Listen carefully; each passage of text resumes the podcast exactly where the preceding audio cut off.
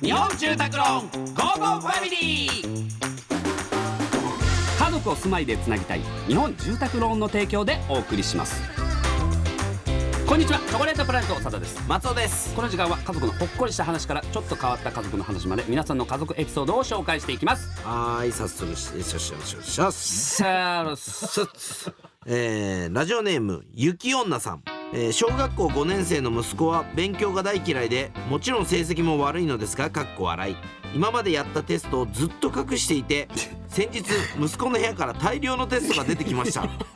しかも軒並みいいな。30から40点。あいいね。母がうちに遊びに来た時にそのことを話したら「あんたも同じことやってたじゃない」「あんた学校の机の中に溜め込んでいて面談の時に発覚してあの時は先生の目の前で恥ずかしかったわよ」というのです全然記憶にないのですが、えー息子は私に寝てしまったようです。懐かしいですね。まあこれはあるあるだよね。ね俺も本当に隠してた。なんか机の引き出しの裏側あるじゃん。なんかあそことかに入れてもクシャッとプレスして。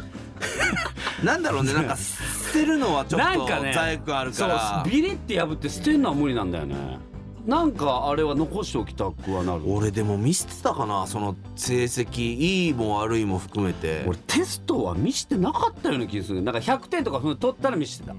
絶対さああいうテストってさ、うん。ランドセルの下のとこにクシャってなってるクじゃん。シャってなってる。なんか片付けしてる時にうん。親が近くにいて出てきて見せなさいはあったけど、うん。自ら今日テストこの点数だったっていうのをやってなかったような気がするな。ってなかった気すんなまあでも成績表で結局バレるやん。まあそうか。そう。でもあれだな。自分のさ子供があーさそれぐらい小学生とか上がってあー宿題やんなきゃいけない時にあやれって言えるかなと思っちゃうんだよな。でも言っちゃうかもね。でもその勉強が好きになるようにもう結局教えないと無理じゃ、うん。んやるように持ってくってこやとでしょ？やるように持ってく。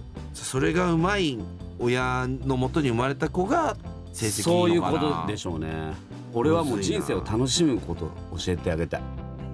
いやそうなってくるとテスト貯めるようなこと。になるでそうだよ。テストを食べても楽しめるようなね、うん。うん、あと給食の時とかさ、うん。あのパン耳が嫌いでさうんそれをさ机の中に置いてもうカッチカチのパン。入れるってどうやって入れるでの袋の中でグッてやってでもう机の奥の方にやって。最悪だよ。そしたら多分その年度末ぐらいにその開けたらさもう真っ黒になってあの発酵して。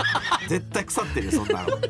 絶対ダメだよ。さあこれに皆様から家族のエピソードお待ちしております。メッセージは番組ホームページからお願いします。採用された方には Amazon ギフトカード5000円分をプレゼントいたします。それではお別れです。家族で良い週末をお過ごしください。ここまでのお相手はチョコレートプラネットさんだと。松尾でした。